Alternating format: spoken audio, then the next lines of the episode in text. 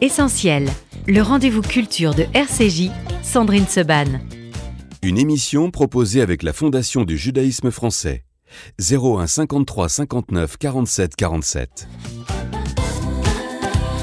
Merci d'être euh, avec nous sur RCJ dans Essentiel. On va parler aujourd'hui de deux BD au roman graphique. Je ne sais pas comment ils veulent qu'on appelle cela, mais en tout cas, euh, ce sont deux œuvres absolument formidables qu'on peut faire lire et aux jeunes et aux plus grands. Emmanuel Pollack, bonjour. Bonjour Sandrine. On a déjà eu le plaisir de vous recevoir sur cette antenne. Emmanuel Pollack, vous êtes docteur en histoire de l'art, vous êtes la grande spécialiste du marché de l'art sur l'occupation. Vous êtes aujourd'hui chargé de mission au Louvre et vous avez suivi depuis de nombreuses années euh, ce parcours cette histoire incroyable de ces œuvres d'art spoliées par les nazis. Et aujourd'hui, dans un très joli euh, BD roman graphique qui vient de paraître aux éditions du Louvre, vous racontez l'histoire de Rose Valland, euh, l'espionne du musée, euh, illustration d'Emmanuel Cerisier. Et on va en parler avec vous ce matin. De l'autre côté, Pascal Bresson, bonjour. Bonjour Sandrine. Vous, vous venez de sortir avec Jéroméo, Victor Frankel, Un héritage pour l'humanité aux éditions Hugo. Pascal, vous êtes né à Reims en 69. Vous dessinez depuis tout petit, on est bien d'accord ah, Depuis que j'ai l'âge de tenir un crayon. Très bien, donc laissez vos enfants dessiner, vous voyez, ça peut fonctionner.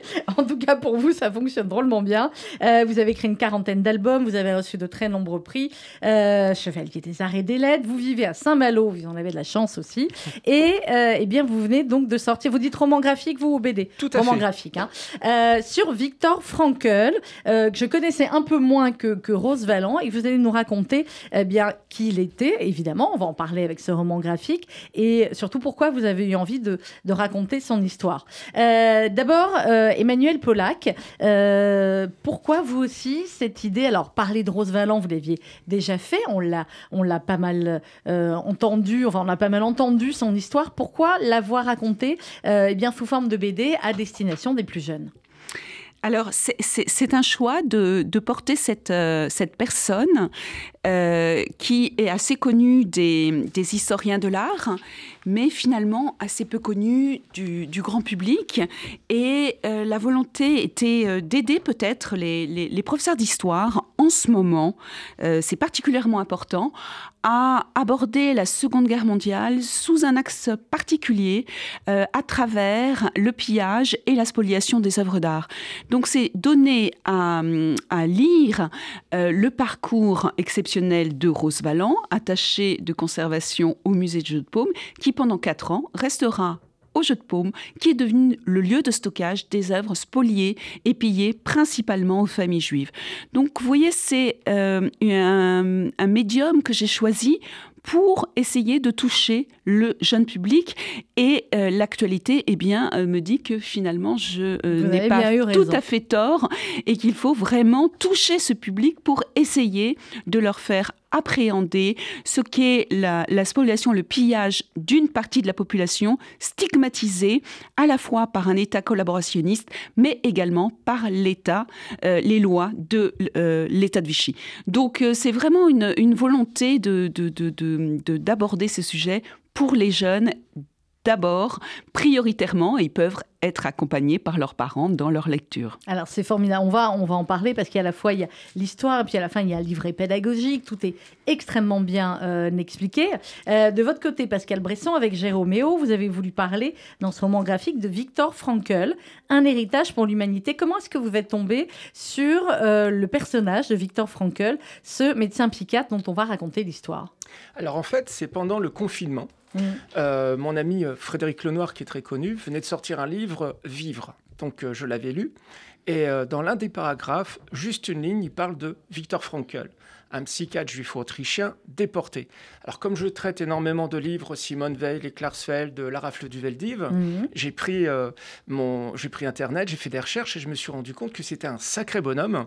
C'était un jeune apprenti à 16 ans de Freud, euh, euh, il a, c'était un, précurseur de, l'hypnose. Euh, c'était un, jeune garçon très intelligent. Et surtout, en 1938, quand le Troisième Reich arrive en Autriche, lui qui est directeur de l'hôpital psychiatrique de Vienne, on lui demande justement de donner des malades mentaux pour faire des essais de, gazage. Mhm. Lui, il se refuse. Il se retrouve, lui, toute sa famille dans les camps.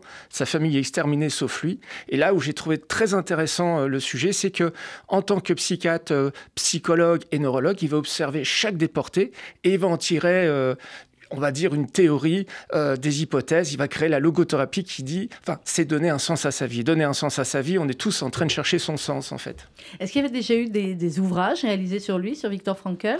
Beaucoup euh, aux États-Unis, euh, en Allemagne aussi, très peu en France. Ça commence. Là, pour le coup, ça commence à arriver. Euh, Victor Frankl, dans ce livre qui s'intitule donc Un héritage pour l'humanité, euh, en fin de compte, c'est une véritable leçon euh, d'humanité, la, vie de Victor Frankl, une leçon d'humanité, une leçon de simplicité aussi. Mais c'est exactement ce qu'était Simone Veil, en fait, pour le coup, parce que j'ai eu la chance de la rencontrer. Et Victor Frankl, en, me replongeant vraiment dans sa vie, parce que j'ai quand même passé deux ans avec lui, à un moment donné, on devient, enfin, je commence à devenir résilient, parce que Frankl, c'était aussi la résilience.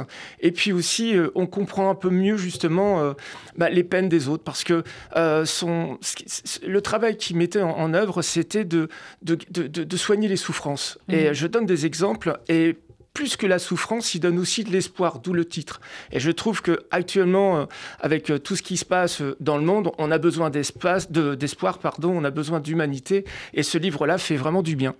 Euh, c'est un livre aussi, alors on va raconter le parcours de nos deux euh, personnages. Euh, Victor Frankl, racontez-nous, il est d'abord professeur, comment, comment est sa famille et comment est son enfance, ses débuts dans la vie?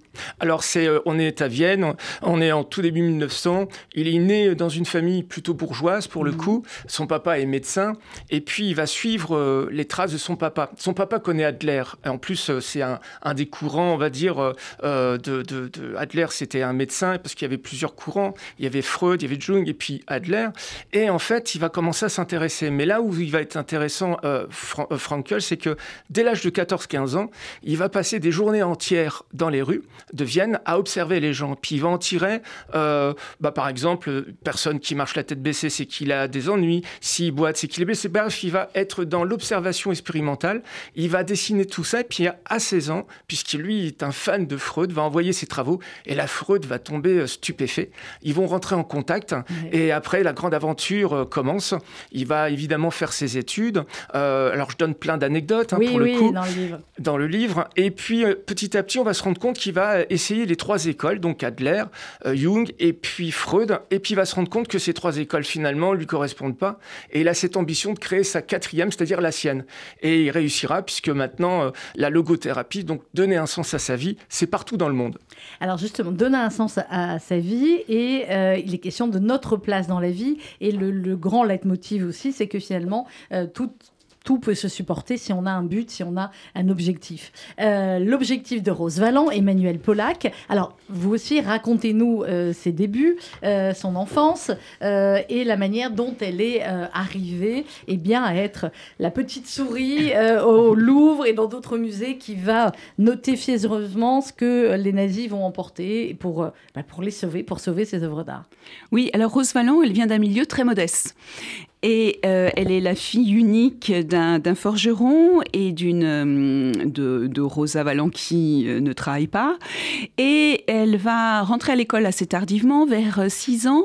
Elle va suivre les, les cours primaires. Elle va ensuite être tout de suite repérée par les enseignants qui trouvent qu'elle a beaucoup de potentiel. Et elle obtient une bourse pour devenir, pour suivre l'école normale et devenir institutrice mais elle ne veut pas du tout euh, euh, suivre ce chemin. Ce qu'elle veut, c'est enseigner le dessin et elle va aller à l'école des beaux-arts de, Lyon. Et il y a un trait de caractère de Rose Valland que j'aime énormément, qui est la ténacité. Là encore, pour le jeune public, c'est très important de voir qu'on ne réussit pas d'un claquement de doigts, comme on veut leur faire croire actuellement, mais que la ténacité, c'est un très très beau, euh, une très belle caractéristique et surtout la possibilité eh bien de donner un vrai sens à sa vie. Donc elle va euh, poursuivre ses études à l'école supérieure des beaux-arts de Paris. Au, bout de sept ans, c'est une plasticienne, on, on l'appellerait aujourd'hui une plasticienne. Et puis, ça ne lui suffit pas, elle est à Paris, elle veut suivre des cours d'histoire de l'art. Donc elle va entrer dans la prestigieuse école du Louvre, où elle va obtenir à la fin euh, une note très moyenne, 11 sur 20, qui lui barre définitivement l'entrée par la grande porte des musées nationaux. Donc c'est mal la connaître que de croire, un, qu'elle va, se, voilà, se satisfaire de cette note, pas du tout, puisqu'elle va reprendre des études d'archéologie et elle soutiendra une thèse en 1942 et elle va devenir attachée de conservation bénévole au musée du jeu de paume, qui est le musée des écoles étrangères contemporaines. Et donc, elle connaît tout des euh, avant-gardes, elle connaît euh, les expositions euh, réalisées sur l'Espagne et notamment elle connaît Picasso. Mmh. Elle connaît vraiment tout ce que les nazis détestent tout ce qu'ils appellent Entartete Kunst, mm. l'art dégénéré. Voilà. Donc, elle est au musée du jeu de paume à partir de 1932.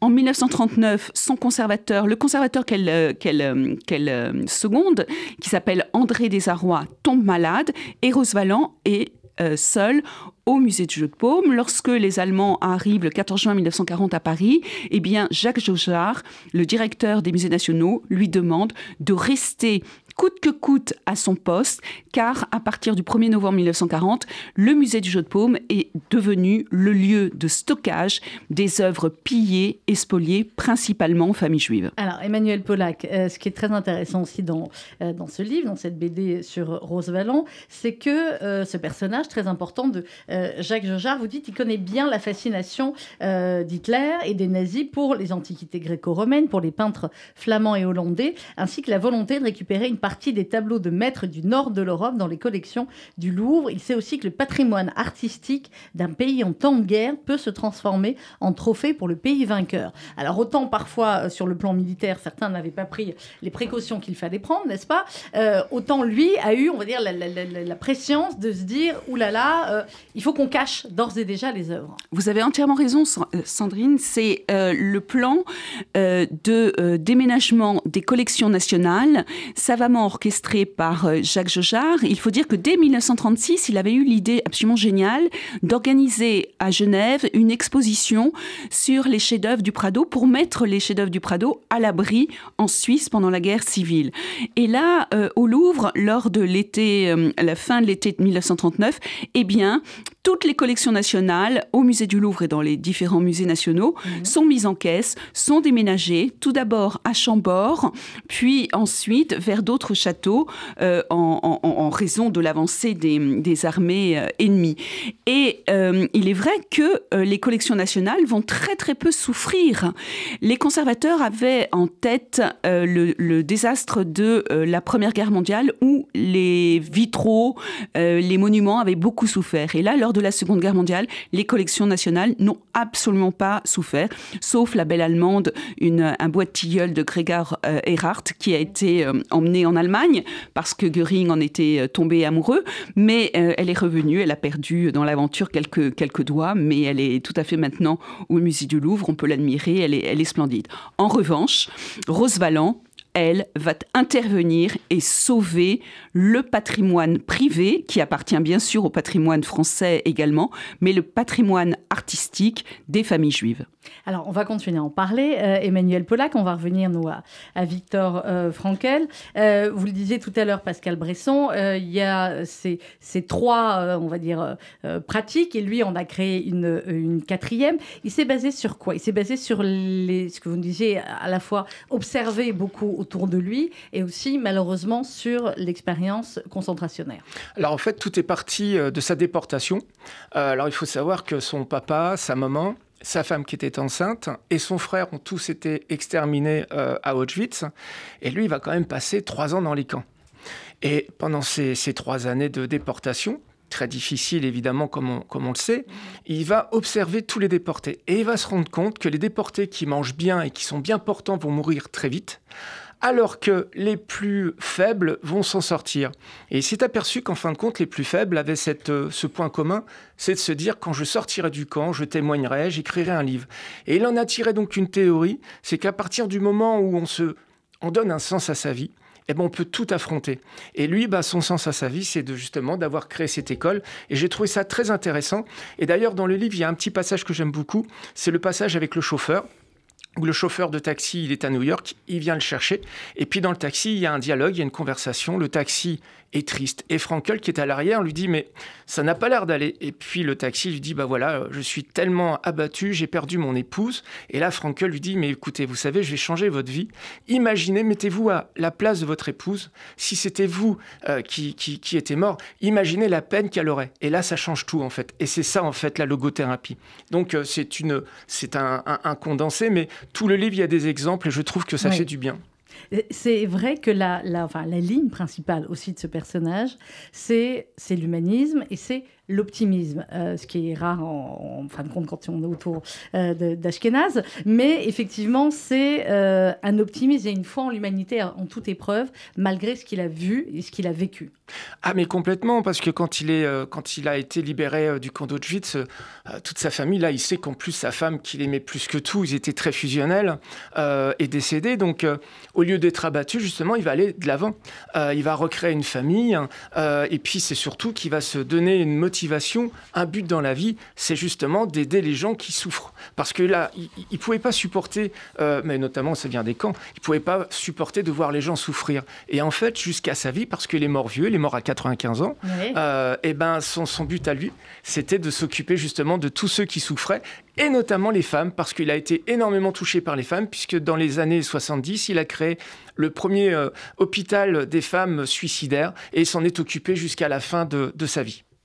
Euh, cette leçon, on l'a dit, d'humanité, euh, Pascal Bresson, avec Jérôméo, comment vous avez voulu euh, la raconter? On est sur du roman graphique. Comment vous êtes partagé les rôles, finalement Qui écrit, qui raconte Et où est-ce que vous avez trouvé toutes les informations comme ça sur sa vie, sur son parcours? Alors, en fait, quand j'attaque un, un, sujet aussi important et lourd, si je prends le cas de Simone Veil immortel, puisque c'est mon plus gros succès, Mhm. Euh, ça, je prends généralement trois ans de, de, de, de trois ah années pour travailler. Alors la documentation est, est très importante. Pour Simone Veil, c'était oui, assez. Il y, en avait quand même. un voilà, y en avait. Mais là, pour le coup, c'est vrai que pour rapport à Frankel, il y a très peu d'informations. J'ai dû évidemment passer euh, des jours et des jours sur Internet. J'ai quand même commandé tous les livres qui avaient été écrits sur Frankel euh, mhm. aux États-Unis. J'ai fait traduction Google. Alors c'est pas toujours à, à, point, mais après j'ai voilà, c'est vrai que j'ai pu trouver énormément de documentation il est très connu évidemment en Autriche et en Allemagne. Donc, euh, comme j'ai des lecteurs, parce que j'ai des traitements, moi en France, tout à fait.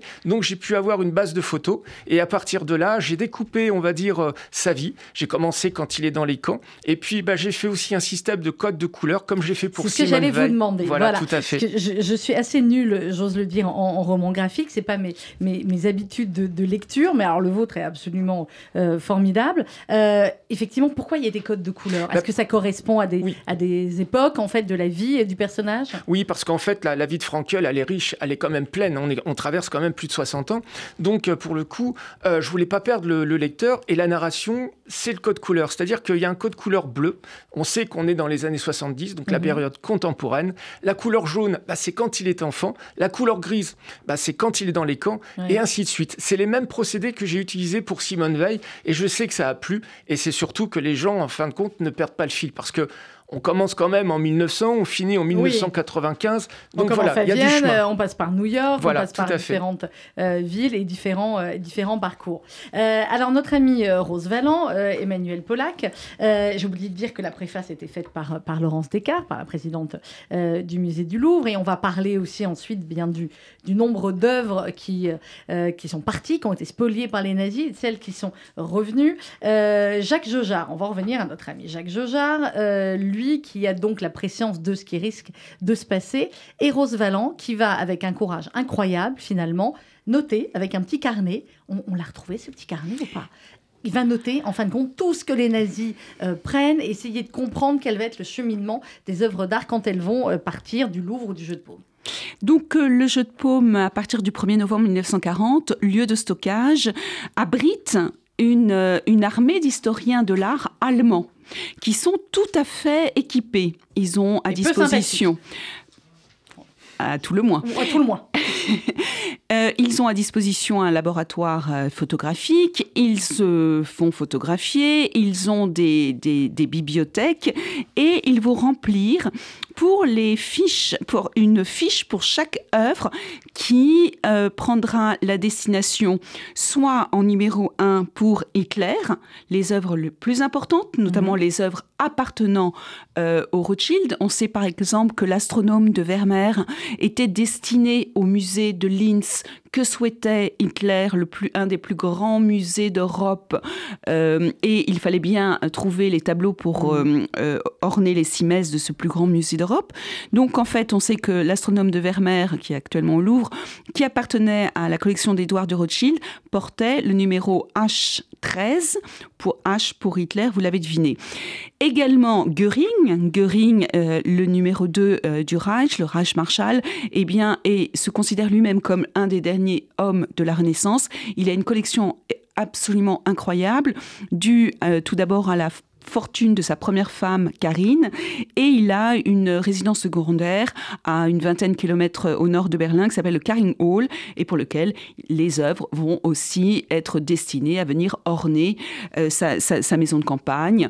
Euh, Göring a un goût très sûr en art, contrairement à Hitler, mhm. mais il laisse la préséance, bien évidemment, des œuvres les plus fameuses euh, à Hitler, car il sait très bien, euh, tout du moins en, en 41, 42, 43, ensuite, on le sait, il se rend disgrâce, donc euh, il, fera moins. Les dignitaires, que ce soit Ribbentrop et les autres dignitaires nazis, veulent aussi avoir part à, euh, à ce butin. Et euh, eh bien, il y a une véritable, un véritable transfert d'œuvres. pour la France, on peut considérer que 100 000 œuvres d'art, objets culturels, auraient été transférées de France vers l'Allemagne. Mmh et 60 000 revenus donc il y a déjà une déperdition de 40 000. Et ensuite, je, reviendrai un petit peu plus tard sur le travail de Rosevalent. Eh bien, on verra que euh, dès l'immédiate après-guerre, sur ces 60 000, 45 000, 45 000 seront euh, euh, restitués très, très, très, très vite. Alors, Emmanuel Pollack, au début, effectivement, quand ils vont emballer les œuvres pour éviter qu'elles ne soient embarquées par, par les nazis, il y a des petites pastilles de, de couleurs. Alors, tous les artistes savent que quand une œuvre est vendue en galerie, on met un petit point rouge. Euh, voilà, là, euh, il y a des gommettes vertes et il y a des gommettes rouges. Les gommettes vertes, c'est pour les œuvres de valeur. Les rouges, c'est pour les chefs-d'œuvre. Mona Lisa, boum, trois pastilles rouges. Trois pastilles voilà, rouges. On rigole pas avec Mona Lisa. On ne rigole pas. Donc, euh, voilà. On imagine, Emmanuel Pollack, vous qui êtes une, amoureuse de l'art, une passionnée d'art, comme, comme bon nombre de nos auditeurs, et, et, comme moi, on imagine la situation dans laquelle devaient se trouver ces personnes, de se dire, on a ces chefs-d'œuvre-là, les nazis arrivent, comment est-ce qu'on va euh, les, sauver, les protéger Vous avez raison, euh, c'est sauf qui peut, c'est très très vite. Quand on voit la, manutention, la manutention de euh, la victoire de Samothrace, qui doit descendre l'escalier d'Aru sur uniquement trois planches de bois arrêtées par des équipes de mardriers qui sont sur place, c'est tout à fait impressionnant. Le, conservateur Pierre Michon tremble, pleure et euh, s'écroule sur les marches et dit je ne la reverrai plus. De fait, il décédera pendant la Seconde Guerre mondiale et il ne la reverra plus. Mais la victoire de Samothrace sera mise à l'abri au château de Valençay. Les caisses sont construites autour d'elle et ensuite euh, elles sont emmenées par, par des camions et euh, ont ce, ce, transport assez incroyable avec des aventures puisque les œuvres, certaines œuvres sont tellement grandes qu'elles vont toucher des, des, fils électriques et donc euh, on a peur qu'il y ait des incendies. Euh, voilà. Donc Jacques Jarre est vraiment à, à l'initiative de ce, de ce sauvetage des collections nationales parce que euh, Emmanuel Pollack, c'est au-delà des œuvres d'art, c'est l'histoire de l'humanité. Une œuvre d'art, des œuvres d'art de ce niveau-là. C'est le génie de l'humanité des siècles précédents. C'est tout à fait ça, Sandrine. C'est le génie de l'humanité. Euh, la victoire de Samothrace, la Vénus de Milo, quand je les vois encore aujourd'hui, moi je suis très émue. J'emmène beaucoup d'amis visiter le Louvre. Euh, quel bonheur de travailler, quel honneur de travailler pour le musée du Louvre. actuellement, nous avons les chefs-d'œuvre du Capodimonte et qui dialogue avec les, avec les artistes de la Renaissance dans la Grande Galerie. on voit très peu de on, voit que la file de queue pour voir Mona Lisa, l'apercevoir. Mhm. Euh, et quand on connaît l'histoire de ces, de ces œuvres pendant la guerre, on est tout à fait ému de savoir à ce point euh, le, tout ce qui a été fait euh, avec beaucoup de bienveillance et eh bien, pour sauver ces trésors de l'humanité que nous avons encore aujourd'hui le bonheur d'admirer. Euh, Pascal Bresson, vous nous l'avez dit tout à l'heure, vous avez euh, réalisé aussi des, romans graphiques, des BD sur Simone Veil, sur euh, les Klarsfeld, sur la rafle du Veldiv. Qu'est-ce qu'il a de différent, Victor Frankl, ce personnage, par rapport au, à Simone Veil ou au, au, C'est au niveau de l'optimisme, on en a beaucoup parlé, mais vraiment, c'est ce qui ressort, cette vision humaniste et, optimiste, absolument, de foi en l'homme. C'est ce qu'il a de plus différent? Oui, alors déjà, je ne l'ai pas connu. Bien. je ne l'ai pas connu, malheureusement. Ça aurait été un chouette personnage. Vous avez travaillé avec Béat et Serge aussi Béat et Serge, tout à fait, pendant six mois. Non, ce que j'ai. Un chanceux, hein ouais, C'est vraiment un, couple formidable. Non, ce que j'aime beaucoup dans, chez, euh, chez Victor Frankl, c'est que malgré euh, la tragédie qu'il a vécue, euh, il est resté déjà d'une grande dignité, mais surtout, il est resté humain. Il a toujours eu foi dans, dans l'humanité. Moi, personnellement, quand je travaille sur un roman graphique, je me mets toujours à la place euh, des gens. Je sais que Simone Veil euh, Bon, même si elle avait pardonné, je sais que par moments, euh, euh c'était pas facile non plus. C'est l'une des questions du livre. Voilà, tout à fait. Peut-on tout pardonner Peut-on tout accepter Peut-on voilà. Alors que dans son cas, lui, voilà, c'est aussi son rôle euh, de, de, professeur quelque part. Il a toujours travaillé sur l'humain. Il a quand même côtoyé aussi des grands philosophes, des grands psychiatres. Et je pense qu'il avait aussi envie, lui, d'aller de l'avant et surtout témoigner dans le sens où l'humain, effectivement, il y a, y a, des, salopards, mais un, un, salopard, on peut le transformer en quelqu'un de bien. Et jusqu'au bout, il y a cru. Et c'est vrai qu'il y a des passages qui sont relativement forts dans l'album.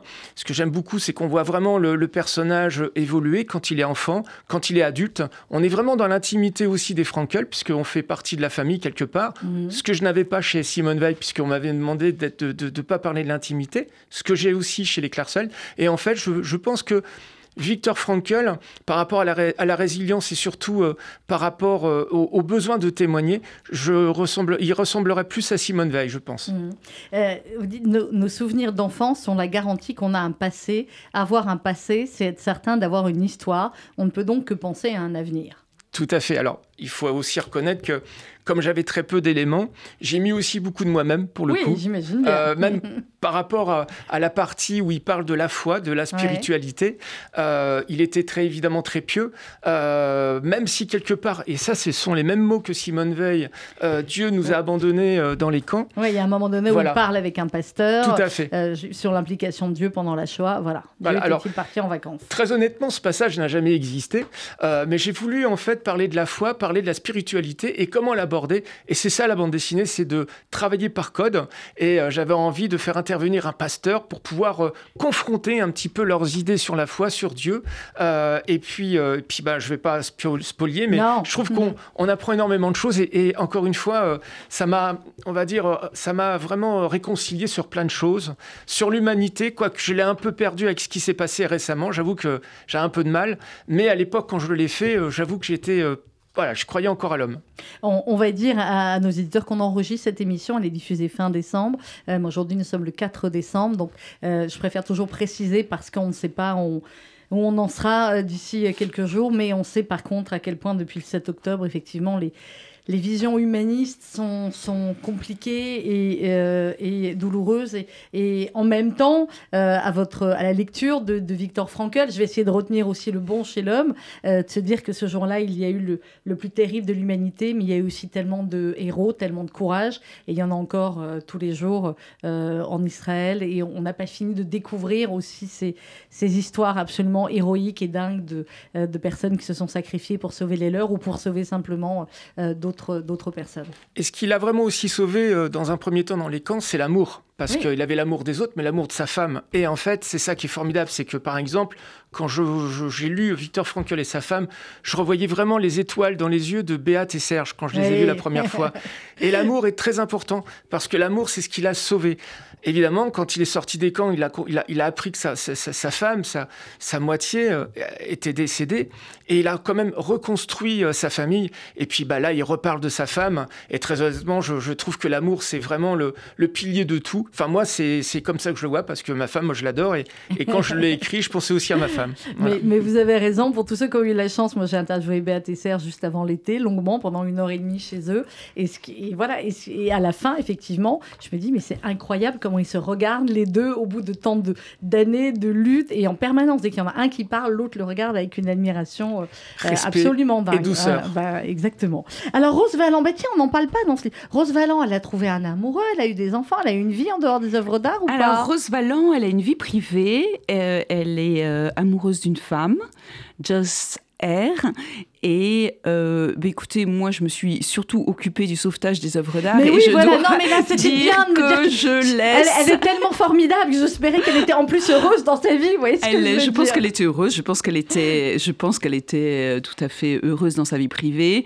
Euh, C'est sa vie privée. Je, je, je, vais lui, lui laisser. Je pense que justement, euh, ce qui est très beau chez Rose Valland, c'est qu'elle n'est pas du tout, euh, elle ne fait pas partie du sérail. Mmh. Elle ne vient pas d'un milieu qui euh, aurait pu euh, nous faire croire qu'elle aurait pu euh, rentrer par la grande porte des, des musées.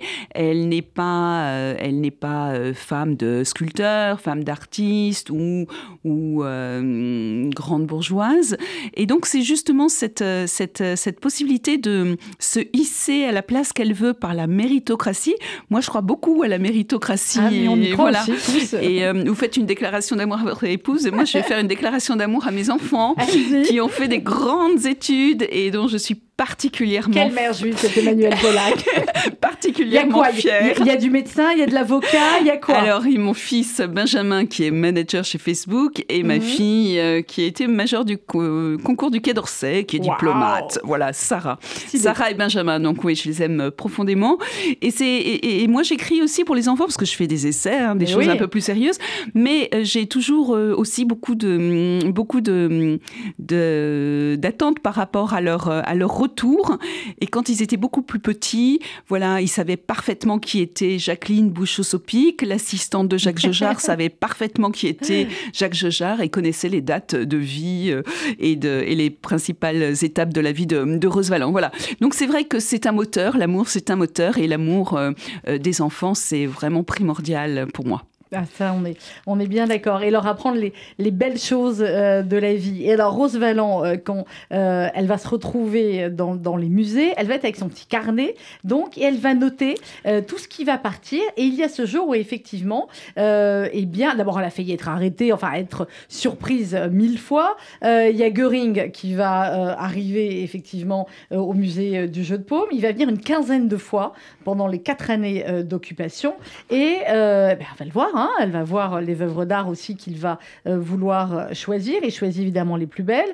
Et puis, euh, elle va se rendre compte que euh, eh bien, ces œuvres d'art vont partir ensuite dans, dans des wagons, dans un train vers Aulnay-sous-Bois. Et là, que va faire notre Rose Valland? Voilà, alors juste une petite précision parce qu'en fait, j'ai bien sûr, la- il y a le temps de la recherche et depuis que j'ai sorti en 2009 les carnets de Rose Valland avec Philippe Dagen, euh, on s'est aperçu que c'était pas du tout des carnets en réalité.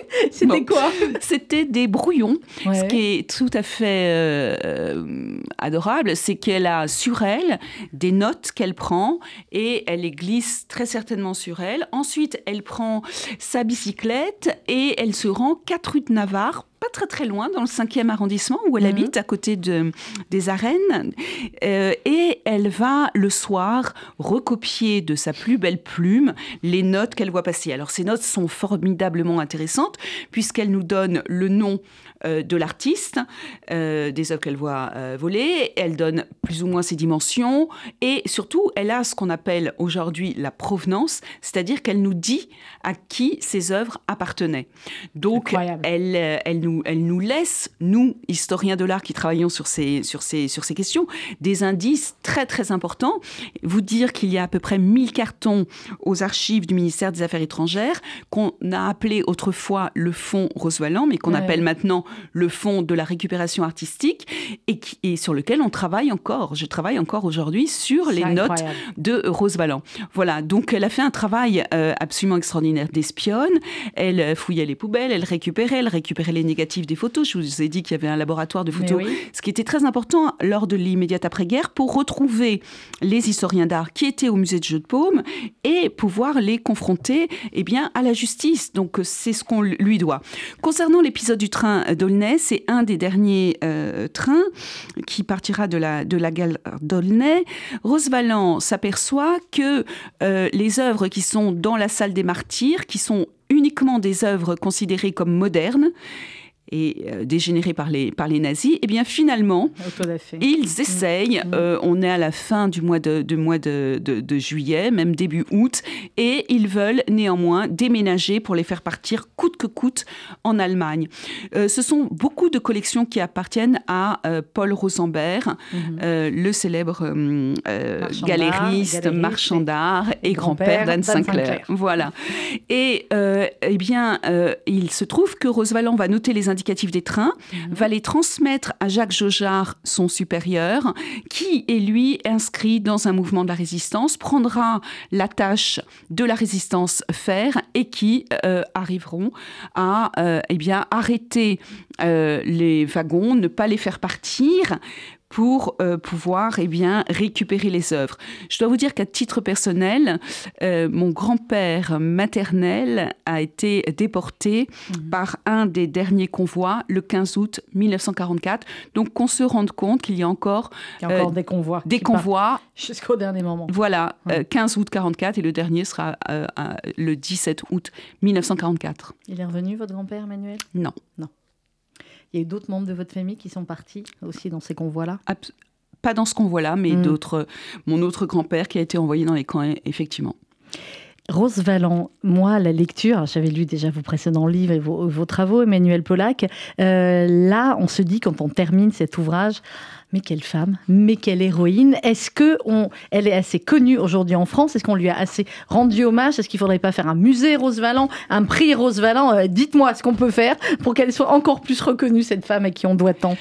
Alors Sandrine, là vraiment, vous tombez dans le mille. Euh, Très bien. Oui, bien évidemment, le Louvre, vous imaginez bien, et euh, plus particulièrement euh, notre présidente directrice Laurence Descartes veut vraiment lui rendre hommage. C'est encore un tout petit peu confidentiel, mais je ah, vous tiendrai au courant. et très très prochainement, effectivement, il y aura bien sûr un hommage rendu par le musée du Louvre à Rose Eh bien, on en est, voilà. J'avais eu le, plaisir de présenter une conférence avec la présidente du Louvre, qui est une femme d'une intelligence absolument euh, ah. incroyable. Et on avait longuement parlé aussi de ces sujets-là. Donc voilà, tant mieux si vous nous dites que Rose Valland va être reconnue à sa, à sa, juste, euh, à sa juste valeur. La logothérapie, euh, Pascal Bresson, aujourd'hui, comment est-ce que c'est perçu? Est-ce que c'est très pratiqué? Comment, comment? Alors, visiblement, c'est effectivement pratiqué.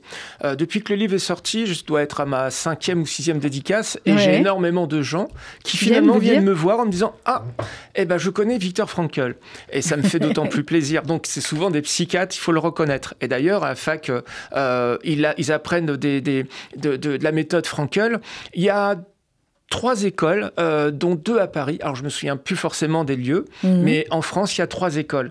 Et euh, je pense qu'en France, on est, les, les, écoles sont vraiment venues sur le tard parce que, évidemment, la toute première, c'était à Vienne. La deuxième, c'était aux États-Unis. Après, ça s'est développé.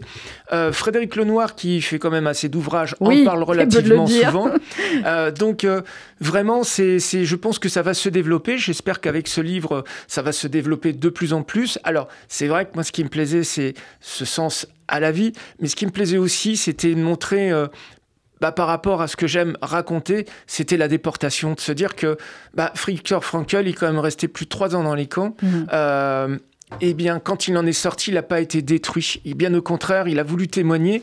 Et par rapport à ce qu'il avait vraiment vécu, il a essayé de... Il a témoigné rapidement, lui, après? Oui, très, très, très. il a fait des émissions dès le départ. Il a témoigné avant Simone Veil, d'ailleurs. Et euh, je trouve que c'est un exemple de, d'optimisme, de, résilience. Moi, j'aimerais bien être comme lui, j'avoue. Euh, souvent, on n'est pas forcément des exemples par rapport aux personnages concrets.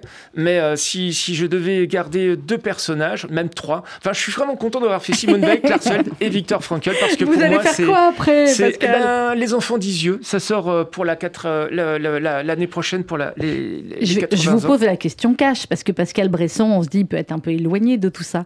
Pourquoi ça vous intéresse autant? Ah, bah alors écoutez, euh, j'ai eu la chance d'être élevé par mes grands-parents. Mhm. J'avais un grand-père qui était dans la deuxième DB, qui avait fait la libération de Paris de Colmar. Et j'avais aussi ma grand-mère qui m'a élevé, Mhm. qui était agent de liaison dans le, la- le groupe réseau Libération Nord. Et j'ai vraiment, on va dire, été élevé. euh, Alors déjà, la première chose que ma grand-mère me disait, c'était de pas faire l'amalgame entre le soldat allemand et le nazi. Ça, c'est quelque chose sur lequel elle insistait. Après, évidemment, je suis un passionné d'histoire. Mhm. Et puis petit à petit, quand on rentre dans ce métier, ben, pour se faire sa place, on fait des albums un peu classiques, populaires. Sauf qu'à un moment donné, on veut du fond, on veut de quelque chose de vrai. Et puis surtout, j'ai été, on va dire, euh, très tôt dans les écoles, dans les collèges, dans les lycées. Et je me suis rendu compte qu'il y avait un manque justement de transmission et de devoir de On va mémoire. en parler pour conclure. Voilà, ouais. tout Ouais. à fait. Et puis j'ai pris mon bâton de pèlerin et on va dire que ça fait une quinzaine d'années où je perpétue le souvenir de, de ces grands personnages. Et pour le coup, euh, j'ai comme une certaine mission et euh, je trouve que c'est important. J'ai trois petites filles, j'ai trois enfants. Dans mes trois enfants, j'ai un, j'ai un officier qui est sur le terrain tout le temps. J'en ai une autre qui est sous-officier aussi sur le terrain.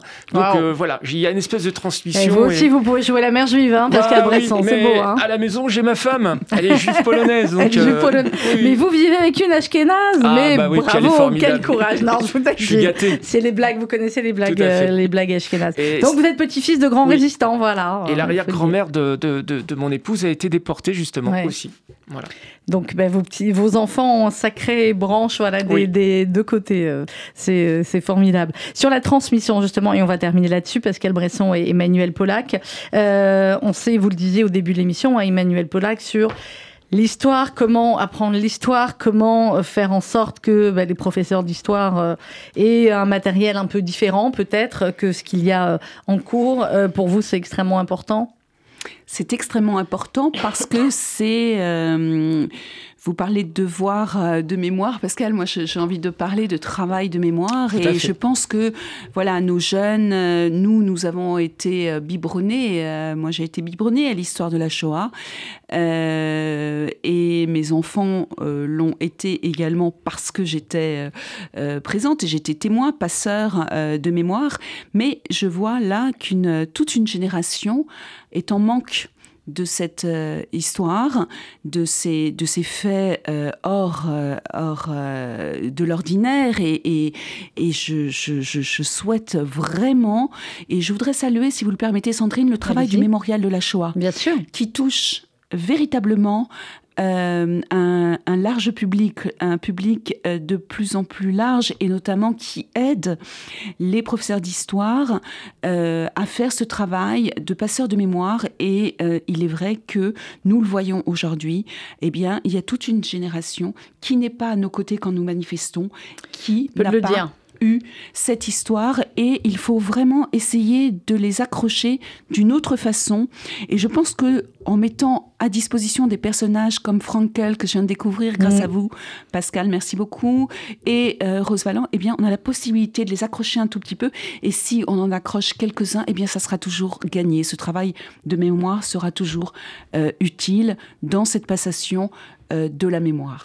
Alors écoutez Emmanuel, moi je trouve euh, votre discours euh, vraiment très profond et moi je suis touché de vous entendre depuis le début. hein. Vous êtes aussi une grande passionnée et je vais me procurer d'ailleurs votre, Chouette, votre je vous album. ai vendu un de chacun. Bah oui, complètement, mais vous avez entièrement raison parce que pour euh, avoir fait de, de- de nombreux collèges, de nombreux lycées, il y a énormément de travail à faire.